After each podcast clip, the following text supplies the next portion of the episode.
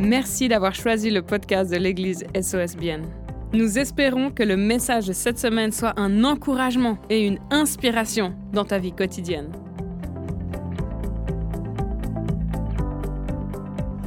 Et bienvenue à chacun ce matin. Comme il l'a dit, je m'appelle Timothée, pasteur ici à l'église SOSBN.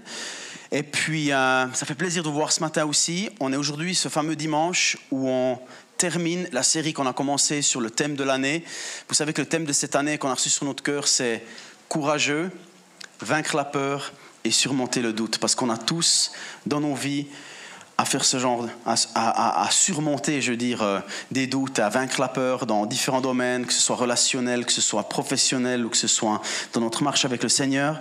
Et puis on a eu plusieurs prédications sur ce sujet. Aujourd'hui, on termine avec cette prédication euh, que je vais vous partager aujourd'hui. Bienvenue aussi à ceux qui nous rejoignent en ligne depuis la maison. Ça fait plaisir que vous soyez avec, avec, avec nous. Rejoignez-nous aussi, aussi un, dimanche ici physiquement. Ça vaut largement la peine. Il y a des gens super sympas. Hein et puis, euh, c'est vrai qu'on a, on a étudié, on a analysé, on a un petit peu suivi la vie de plusieurs personnages de la Bible qui nous montrent comment, bien que imparfaits, ils ont appris à vivre courageusement. Ils nous montrent un exemple que nous, on peut récupérer ou on peut s'inspirer pour marcher nous aussi courageusement. On a entendu parler de l'apôtre Pierre, on a entendu parler du jeune berger David face à Goliath les amis de David quand ils étaient face à cette statue qu'on leur a demandé aussi d'adorer, de se prosterner. On a entendu parler de beaucoup de, différents exemples de, femmes courageuses dans la Bible aussi, notamment Marie de Bethanie, etc. Donc vous pouvez revoir ces messages si vous le désirez sur notre chaîne YouTube. Elles sont en ligne et vous verrez, ça va vous faire du bien. Aujourd'hui, j'aimerais terminer, bien sûr, avec la personne qui est l'ultime exemple de vivre courageusement. Et puis, j'ai bien réservé ça pour la fin. J'ai dit à tous les autres qu'ils n'osaient pas en parler. Alors, j'ai pas dit qu'ils n'osaient pas parler de Jésus du tout dans leur prédication. Hein.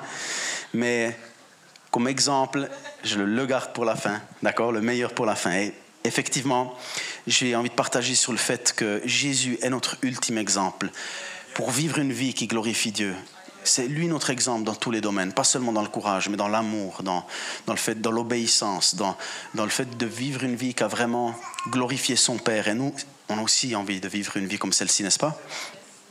Et puis, durant sa courte vie sur Terre, quand il est venu sur Terre, à travers, je veux dire, le ventre d'une femme toute simple, Marie. Il est né comme, comme toi et moi. Il a vécu une vie pendant quelques décennies ici sur Terre. Mais pendant ce court laps de temps-là, il nous a montré comment on peut vivre courageusement. Et puis, il y a plein d'exemples qu'on pourrait prendre, parce que je vais en prendre un en particulier aujourd'hui. Mais c'est vrai que tout au long de sa vie, il a vécu courageusement. Il a connecté avec des personnes, il a accepté, il a embrassé des personnes que, qui étaient rejetées à l'époque. Et puis, ça affectait sa réputation directement. Il a été courageux. Il a, il a, il a confronté, par exemple, les, les, leaders religieux, les, gens qui étaient très respectés à l'époque et puis qui n'étaient pas toujours des exemples. Le courage de, de faire ce genre de choses. Et puis, quelque part, aujourd'hui, j'ai envie de, de vous parler ce qui, à mes yeux, est la plus grande démonstration de courage de l'histoire de l'humanité. C'est le moment qui s'est passé à Gethsemane. Vous savez que Jésus, tout à la fin de sa vie, ben, il s'est rendu dans, dans ce jardin, il s'est rendu dans cet endroit avec ses disciples avant d'être livré pour être Et j'aimerais qu'on puisse analyser ensemble le moment qui a été vécu à Gethsemane. Parce que c'est vrai qu'on parle souvent de la croix, on parle souvent de Golgotha, on parle souvent depuis le moment où, il est devant le Saint-Nédrin, devant, devant Pilate, etc. Mais en fait, cette décision d'aller jusque-là, parce qu'on ne lui a pas pris sa vie, la Bible nous dit qu'il l'a donnée. D'accord? Il a choisi. Et en fait, cette décision finale, elle s'est prise en fait dans un moment précis, c'était dans le jardin de Gethsemane.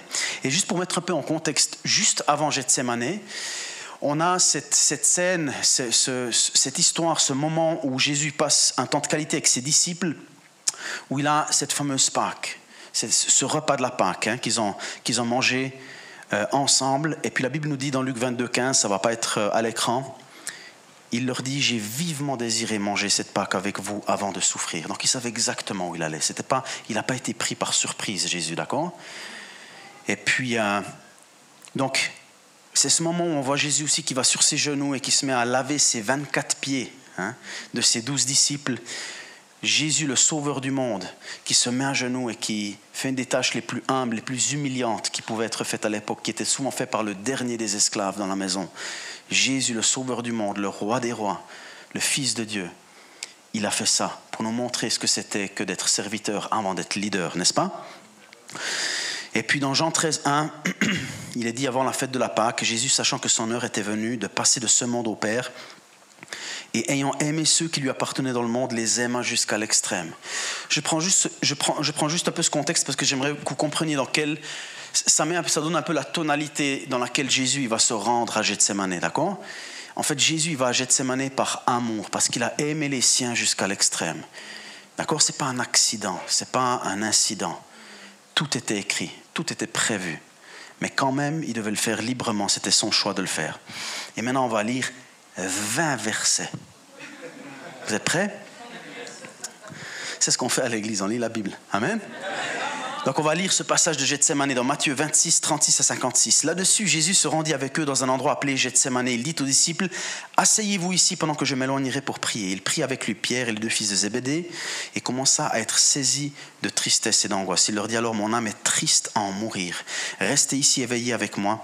Puis il avança de quelques pas, se jeta le visage contre terre et fit cette prière. Mon Père, si cela est possible, que cette coupe s'éloigne de moi. Toutefois, non pas ce que je veux, mais ce que tu veux. Il remet vers les disciples qu'il trouva endormis et dit à Pierre, vous n'avez donc pas pu rester éveillé en une seule heure avec moi Restez vigilant et priez pour ne pas céder à la tentation. L'esprit est bien disposé, mais par nature l'homme est faible. Il s'éloigna une deuxième fois et fit cette prière, mon Père, s'il n'est pas possible que cette coupe s'éloigne de moi sans que je la boive, que ta volonté soit faite. Il revint et les trouva encore endormis car ils avaient les paupières lourdes. Il les quitta, s'éloigna de nouveau et pria pour la troisième fois, répétant les mêmes paroles. Puis il revint vers ses disciples et leur dit, Vous dormez maintenant et vous vous reposez? Voici le reproche, et le Fils de l'homme est livré entre les mains des pécheurs. Levez-vous, allons-y, celui qui me, trahit s'approche. Il parlait encore quand Judas l'un des douze arriva avec une foule nombreuse, armée d'épées et de bâtons, envoyés par les chefs des prêtres et par les anciens du peuple. Celui qui le trahissait leur avait donné ce signe L'homme auquel je donnerai un baiser, c'est lui, arrêtez-le. Aussitôt, il s'approcha de Jésus en disant Salut, maître, et il l'embrassa. Jésus lui dit Mon ami, ce que tu es venu faire, fais-le. Alors les gens s'avancèrent, mirent la main sur Jésus et l'arrêtèrent. Un de ceux qui étaient avec Jésus mit la main sur son épée et la tira. Il frappa le serviteur du grand prêtre et lui emporta l'oreille. Alors Jésus lui dit Remets ton épée à sa place, car tous ceux qui prendront l'épée mouriront par l'épée, mourront par l'épée. Penses-tu que je ne puisse pas faire appel à mon Père? Qui me donnerait à l'instant plus de douze légions d'anges, comment donc s'accompliraient les écritures d'après lesquelles cela doit se passer ainsi À ce moment, Jésus dit à la foule, vous êtes venus pour vous emparer de moi avec des épées et des bâtons, comme pour un brigand. J'étais tous les jours assis parmi vous, enseignant dans le temple, et vous ne m'avez pas arrêté. Mais tout cela est arrivé afin que les écrits des prophètes soient accomplis. Alors tous les disciples l'abandonnèrent et prirent la fuite. C'est ce qui s'est passé à Gethsemane. Et puis on va étudier quelques parties un peu de, ce texte-là. C'est vraiment intéressant. Et puis juste avant de se lancer vraiment là-dedans, on aimerait euh, peut-être aussi un peu analyser, mais ça veut dire quoi Gethsemane? Qu'est-ce que c'était comme endroit Gethsemane? Gethsemane, en fait, c'était un jardin. D'après ce que les historiens, ou d'après ce qu'on sait aujourd'hui, c'est que c'était probablement un jardin privé qui était entouré d'un mur en pierre et qui appartenait probablement à une personne aisée qui donnait, qui, donnait son aval en fait à, Jésus et à ses disciples pour se réfugier là de temps en temps, loin du bruit de la ville, pour pouvoir prier, passer du temps ensemble. Et Jésus, il aimait aller dans cet endroit-là. D'ailleurs, Luc 22, 39 nous dit, il sortit et se rendit comme d'habitude au mont des Oliviers. C'était une habitude qu'il avait. Aller prier, aller chercher la face de Dieu, aller chercher le cœur de son Père. Et puis, dans un des moments les plus difficiles de sa vie sur terre, c'est là qu'il est allé. C'est un endroit qu'il aimait. C'est un endroit qu'il appréciait. Et du coup, c'est l'endroit qui s'appelle Gethsemane. Et avant d'aller encore un peu plus en profondeur dans, l'analyse de ce texte, j'aimerais qu'on puisse poser un fondement qui est très important à mes yeux. Vous savez qu'il y a cette, euh, ce dogme chrétien ou euh, cette, cette, théologie chrétienne où on sait que Jésus était 100% homme et 100% Dieu en même temps. C'est difficile à comprendre. Nos cerveaux ne peuvent pas analyser ça. C'est un petit peu comme la Trinité. C'est quelque chose qui nous dépasse, d'accord? Mais c'est important qu'on comprenne que Jésus était pleinement homme et pleinement Dieu. Ce n'était pas 50-50, comme certains le disent, d'accord? Il était pleinement homme et pleinement Dieu en même temps, 100% et 100%. Et c'est important qu'on comprenne ça. Vous allez voir, on va lire un passage dans la Bible qui nous le dit. C'est important qu'on le comprenne parce que, vous savez, si on pense que Jésus il est rentré dans des moments comme ceux-là, avec une espèce de superpuissance parce qu'il est le Fils de Dieu, ben on va, on va pas, on va pas apprécier ce que Jésus l'a fait à sa juste valeur, parce qu'on va se dire non, mais finalement, Jésus, il est Dieu. Finalement, Jésus, c'est le Fils de Dieu, il claque des doigts, je veux dire, il a, il a des pouvoirs, il peut d'un souffle, je veux dire, euh, il peut, il peut, il peut, il peut avoir la victoire face à ses ennemis. C'est facile quand même. Honnêtement, c'est le Fils de Dieu. Mais Jésus était 100% homme et 100% Dieu en même temps. Regardez ce que Philippiens 2, 6 à 11 nous dit. Lui qui est de condition divine, donc 100% Dieu, il n'a pas regardé son égalité avec Dieu, 100% Dieu, comme un butin à préserver, mais il s'est dépouillé lui-même en prenant une condition de serviteur, en devenant semblable aux êtres humains, en devenant semblable à toi et à moi. D'accord?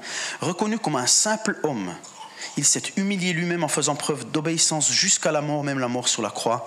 C'est aussi pourquoi Dieu l'a élevé à la plus haute place et lui a donné le nom qui est au-dessus de tout autre nom, afin qu'au nom de Jésus, chacun plie le genou dans le ciel, sur la terre et sous la terre, et que toute langue reconnaisse que Jésus-Christ est le Seigneur à la gloire de Dieu le Père.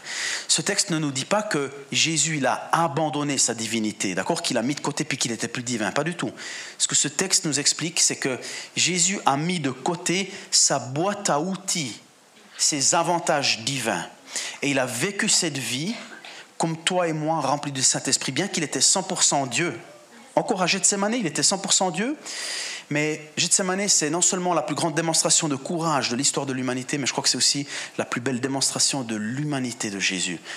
Il est venu sur terre pour qu'on puisse connecter avec lui, pour qu'on puisse s'identifier aussi à lui, d'accord? Il n'est pas venu avec des avantages que toi tu n'aurais pas. Il, il en avait, bien sûr, parce qu'il est descendu d'un trône céleste, mais il a choisi de mettre de côté ce côté quelque part, parce qu'en même temps, on voit, je crois que je l'ai noté ici quelque part, quand il dit, dans le verset 52, remets ton épée à sa place, il le dit à Pierre, penses-tu que je ne puisse faire appel à mon Père qui me donnerait à l'instant plus de douze légions d'anges? Et il ne le fait pas.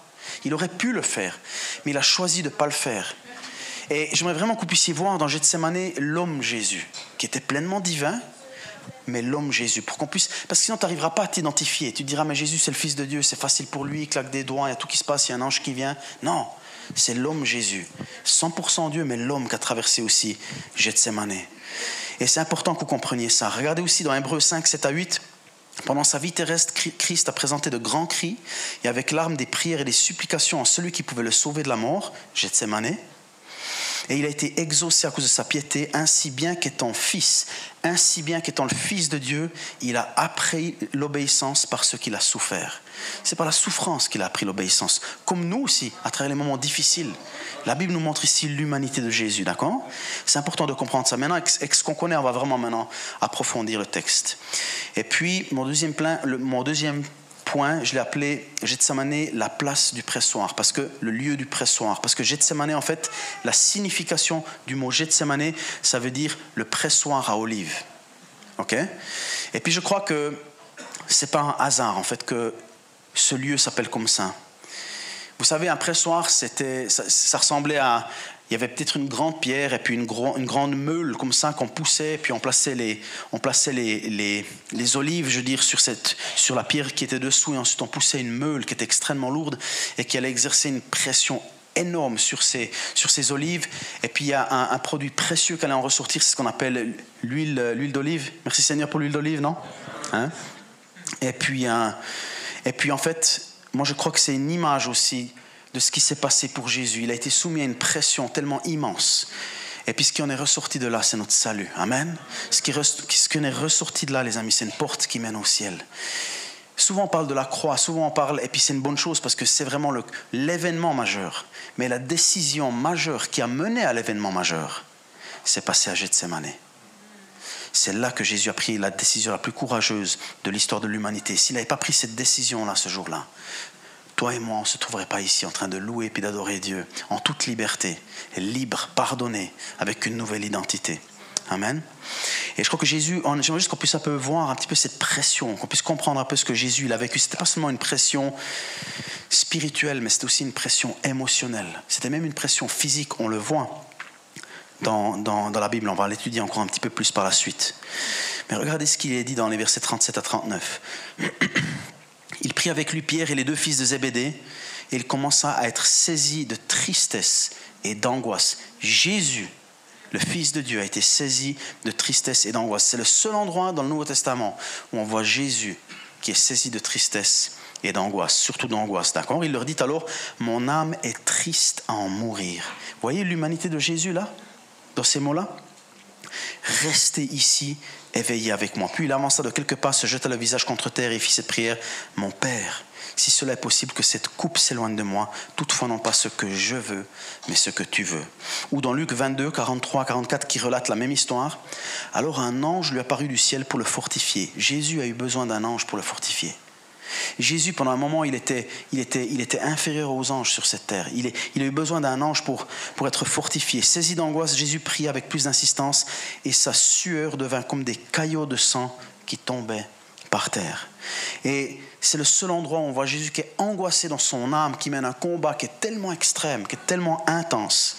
C'est une des batailles les plus féroces qui a jamais été menée dans toute l'histoire de l'humanité.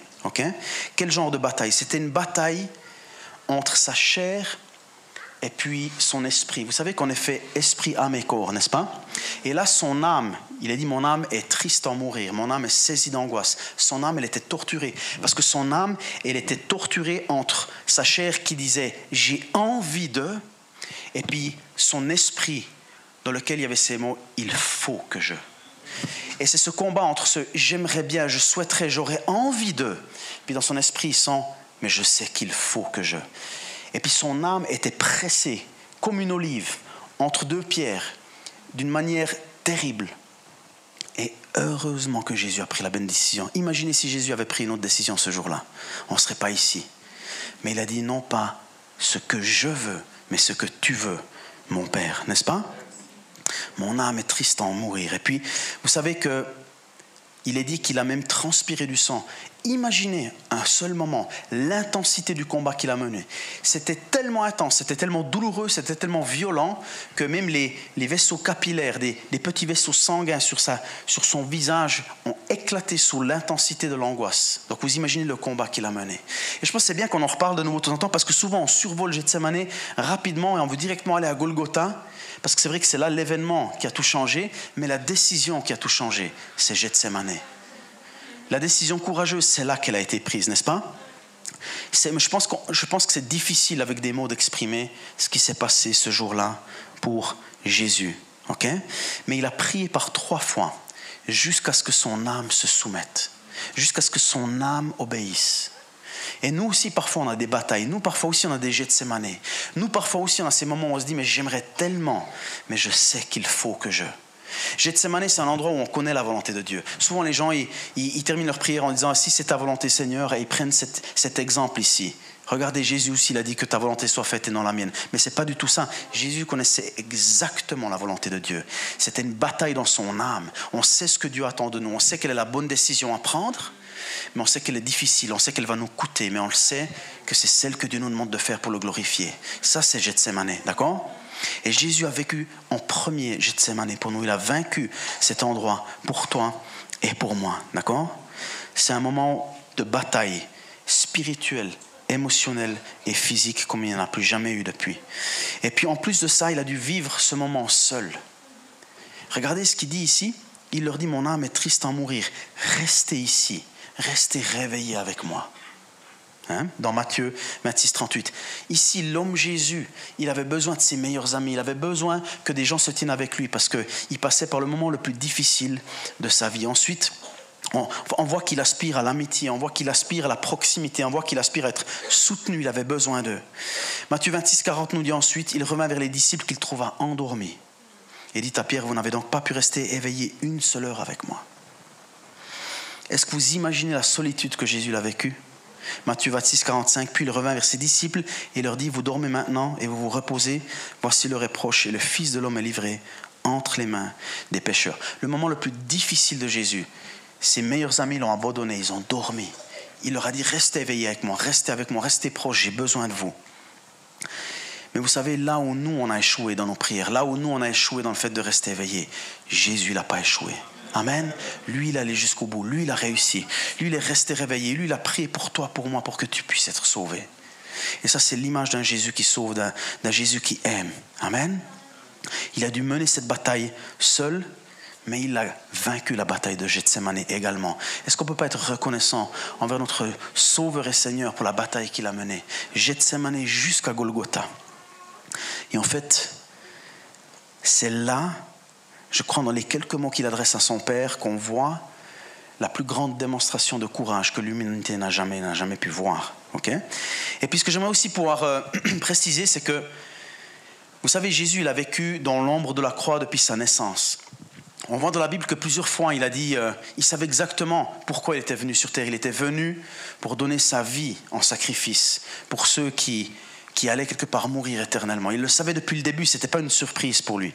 On peut voir par exemple dans Matthieu 16, 21, dès ce moment, Jésus commence à montrer à ses disciples qu'il devrait aller à Jérusalem, beaucoup souffrir de la part des anciens, des chefs, des prêtres, des spécialistes de la loi, être mis à mort et ressuscité. Il le savait.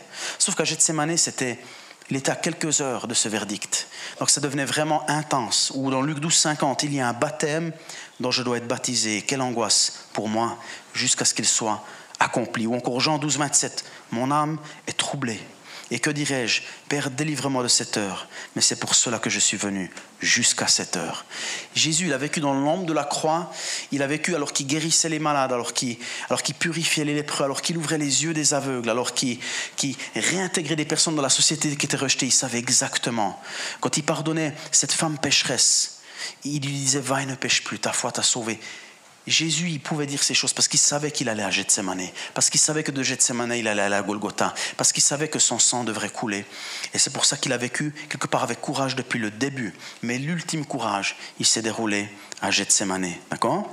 Jésus savait exactement ce que ce repas de la Pâque signifiait, ce repas de la Pâque que les Israélites ils mangeaient déjà à l'époque en Israël. Il savait très bien que l'agneau que les, que les Israélites mangeaient, c'était un symbole de lui, l'agneau de Dieu qui sera immolé, qui sera donné pour les péchés du monde, pour le pardon des péchés du monde. Il le savait, ce pain qui était brisé à la Pâque, il savait que c'est son corps qui serait brisé. Ce vin bien rouge au fond, au fond d'un verre, il savait que c'est son sang qui allait, qui allait déteindre sur la, sur, la, sur la croix sur laquelle il allait mourir. Il le savait très bien, il n'a pas été pris par surprise. Il savait exactement ce qu'il faisait. C'est pour ça qu'il mérite d'autant plus toute notre adoration et toute notre louange. Et quand il s'est mis à genoux, comme j'ai dit avant, pour nettoyer ses 24 pieds, vous savez quoi?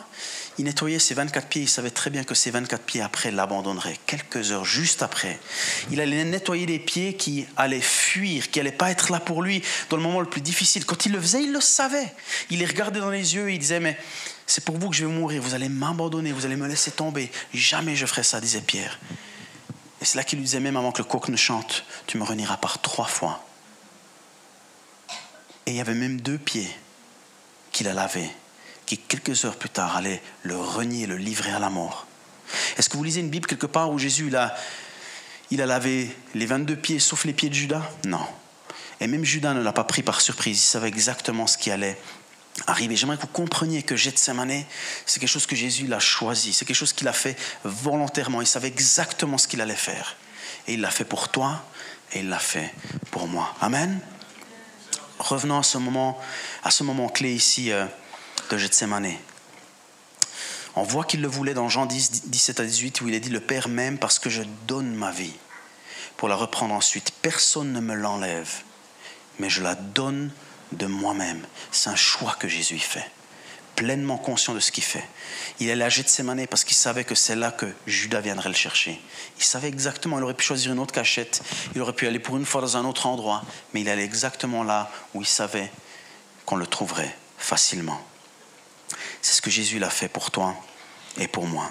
Et là, on arrive à ce moment le plus, le plus important pour moi ici, c'est quelques mots où où Jésus, ben, dans, son, dans sa bataille, dans son âme, son âme qui est tiraillée, qui est torturée, qui est déchirée entre sa chair, qui dit j'aimerais tellement pas boire cette coupe, et son esprit qui dit mais il faut que tu le fasses. Regarde les yeux de ceux qui dorment là, regarde-les. C'est pour eux que tu le fais. Et puis ce il faut que je et ce j'aimerais pas que. Et là on peut on peut voir que quelque part euh, il a ce il a, ce, il a ce combat entre son âme et sa chair il parle à son père et il dit Abba Père. Abba, c'est le mot le plus intime qu'on peut utiliser pour, euh, pour appeler son papa à l'époque. C'était un des premiers mots que les bébés ils apprenaient en araméen. Je veux dire, euh, quand il disait Abba, il disait papa, papounet, daddy. C'était ça en fait. Puis Jésus était là, il disait Papa, est-ce qu'il n'y a pas un autre chemin? T'es sûr qu'il n'y a pas un autre chemin? Il n'y a pas une autre solution? Est-ce que je dois vraiment boire cette coupe? Est-ce que je dois vraiment traverser ça? Par trois fois, par trois fois, il prie Abba Père, tout est possible, éloigne de moi cette coupe, comme il a dit dans Marc 14, 36. Papa, est-ce qu'il n'y a pas une autre solution? Est-ce qu'il n'y a pas un autre chemin pour que tous ces gens ici puissent être sauvés, pour que tous ceux-ci puissent être pardonnés? Est-ce qu'il n'y a pas une autre solution Et même si ce n'est pas écrit dans la Bible, on peut comprendre entre les lignes que son père lui répond, tu sais quoi? Il n'y a pas d'autre chemin. Il faut que tes mains soient percées. Il faut que tes pieds soient transpercés. Il faut que ton sang coule. Il faut que ta vie, elle soit donnée. C'est toi ou c'est tous les autres. C'est ça, en fait, quelque part entre les lignes qu'on peut, comprendre que Pierre et son père qui lui demande quelque part, est-ce que tu es, d'accord de le faire quand même? Imaginez pour un parent, vous qui avez des enfants, de voir votre enfant dans une telle agonie, ça ne doit pas être facile non plus. Vous pensez que Dieu l'a fait de gaieté de cœur comme ça? Ça donne du sens à ce verset, Jean 3, 16, car Dieu a tant aimé le monde qu'il a donné son Fils unique afin que quiconque croit ne périsse pas, mais qu'il ait la vie éternelle. Voyez le poids que ça met derrière? Vous pensez que Dieu il a fait ça de, de gaieté de cœur? De voir son fils dans une telle agonie au point où il transpirait des gouttes de sang? Et c'est là que Jésus répond, les mots qui incarnent la plus grande démonstration de courage de l'histoire de l'humanité, non pas ce que je veux, mais ce que tu veux, Père. Et c'est ces mots-là qui ont tout changé, les amis. C'est ces mots-là qui ont, qui ont changé l'histoire. C'est ces mots-là qui ont, qui, ont, qui ont couper en deux notre calendrier où on dit avant et après Jésus-Christ. Parce que c'est la, décision la plus magistrale qui a mené à l'événement le plus décisif, c'est-à-dire la croix, la mort, la résurrection de Jésus-Christ. Est-ce qu'on n'est pas reconnaissant d'avoir un sauveur si merveilleux qui a enduré Gethsemane pour nous avec courage? Et moi je crois que c'est la plus grande démonstration de courage jamais exprimé, jamais vécu dans l'histoire de l'humanité. À cause de cette décision, aujourd'hui, on se tient ici. À cause de cette décision, on peut avoir un nouveau départ. À cause de cette décision, on peut être pardonné de l'impardonnable. On peut avoir un nouveau départ, une nouvelle chance. Amen. Alors j'arrive à la fin de mon message et puis je vais inviter euh, Gabi à me rejoindre sur scène aussi au piano. Et puis on peut se poser la question, qu'est-ce que nous on peut apprendre de Gethsemane? Qu'est-ce que nous on peut apprendre? Parce que encore une fois, Jésus, c'est le Jésus homme qui a dû traverser tout ça, tout en étant divin. Il a mis de côté ses avantages. Il n'a pas appelé des légions d'anges. Il n'a pas soufflé, je veux dire, euh, avec sa bouche pour, euh, pour juste euh, annihiler ses ennemis. Il aurait pu le faire, il ne l'a pas fait. Il s'est donné, il a donné sa vie, il a choisi de le faire. Qu'est-ce que nous, on peut apprendre de ce que lui, il a vécu avec courage, de cette décision qui a tout changé pour nous? De ces quelques mots, non pas ce que je veux, mais ce que tu veux. Ce que nous, on peut apprendre, c'est aussi de marcher avec courage, parce que peut-être qu'on ne devra pas boire la même coupe que Jésus. Mais toi aussi, tu auras des coupes à boire. Toi aussi, tu auras des jets de sémanées à vivre dans ta vie. Et tu en as certainement déjà vécu, peut-être avec succès, peut-être que tu as échoué. Mais heureusement qu'on ne croit pas dans le Dieu des fins, mais dans le Dieu des nouveaux commencements. Amen. Cette fois, le juste tombe, cette fois, le juste se relève. Mais c'est vrai qu'on aura des jets de sémanées, on aura des coupes à boire, on aura des décisions à prendre. Et c'est là que Jésus a été le pionnier de la foi, le pionnier du courage. Il a été le premier sur lequel on peut fixer nos yeux, celui qui est l'auteur de la foi et qui va la mener à la perfection alors qu'on en a besoin, alors qu'on sera dans nos jets de. Ce sera peut-être pas un ange, mais c'est Jésus lui-même qui viendra nous fortifier. C'est lui-même qui viendra dans la fournaise avec nous dans les moments les plus difficiles, dans la vallée de l'ombre de la mort, nous ne craignons aucun mal, parce qu'il est avec nous. Amen. Tu auras tes propres Gethsemane, tu auras tes propres angoisses, tes propres choix qui vont te coûter énormément. Mais ce jour-là, souviens-toi que Jésus a marché devant toi. Souviens-toi qu'il a été courageux. Marche dans ses traces, marche dans ses pas et choisis de dire courageusement, non pas ce que je veux, mais ce que tu veux même si ton âme est torturée, même si tu sais que tu vas perdre des amis, même si tu sais que tu vas peut-être perdre de l'argent, même si tu vas perdre des opportunités, choisis de dire, non pas ce que je veux, Seigneur, mais ce que tu veux pour ma vie. Ça, c'est l'exemple du courage que Jésus nous a montré. Et ça l'a mené à l'endroit où il a dû payer de sa vie, où il nous a racheté non pas avec les sous qu'il avait dans ses poches, mais avec le sang qui coulait dans ses veines et il a payé jusqu'à la dernière goutte pour que tu puisses être sauvé, pour que tu puisses être pardonné, pour que la conséquence des actes passés n'ait plus rien à dire sur ton futur. Amen. Jésus est ton sauveur. Aujourd'hui, quand Dieu te voit, il ne voit pas tes erreurs, il ne voit pas tes péchés, il voit Christ, l'agneau parfait, l'agneau sans défaut, parce qu'il a pris ta place à Golgotha. Amen. Nous aurons tous des jets de semaine à vivre. Préparons-nous. Soyons courageux, menons ces batailles.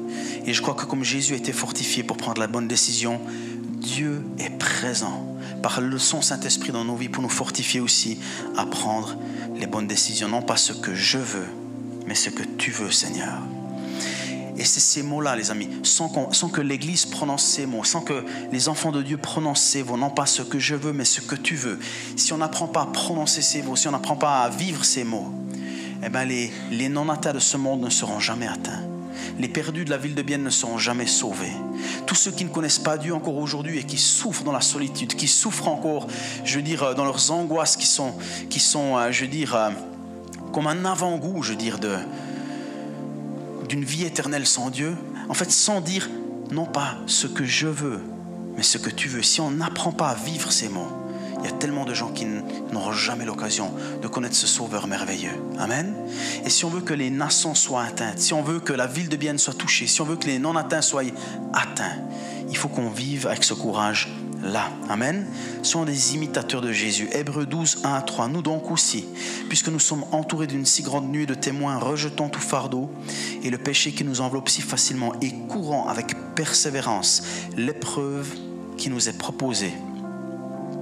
Faisons-le en regardant Jésus qui fait naître la foi et l'amène à la perfection. En échange de la joie qui lui était réservée, il a souffert la croix en méprisant la honte. C'est des mots tellement forts. Il a méprisé la honte. Il savait qu'il y avait une honte qui serait attachée nu sur une croix. Il a méprisé la honte. Amen. Il l'a fait pour toi et il l'a fait pour moi. Il a méprisé la honte qui s'y attachait et il s'est assis à la droite du trône de Dieu. Pensez en effet à celui qui a supporté une telle opposition contre lui de la part des pécheurs, afin de ne pas vous laisser abattre par le découragement. Amen. Et je vais terminer avec Jean 16, 33 qui dit, Je vous ai dit cela afin que vous ayez la paix en moi. Vous aurez à souffrir dans le monde, mais prenez courage. J'ai vaincu le monde. Merci encore d'avoir pris le temps d'écouter ce podcast. N'hésite pas à le partager avec tes proches. Ce message peut également les toucher. Pour plus d'informations sur l'Église SOS et sur notre vision, retrouve-nous sur le site soschurch.ch ou sur les réseaux sociaux.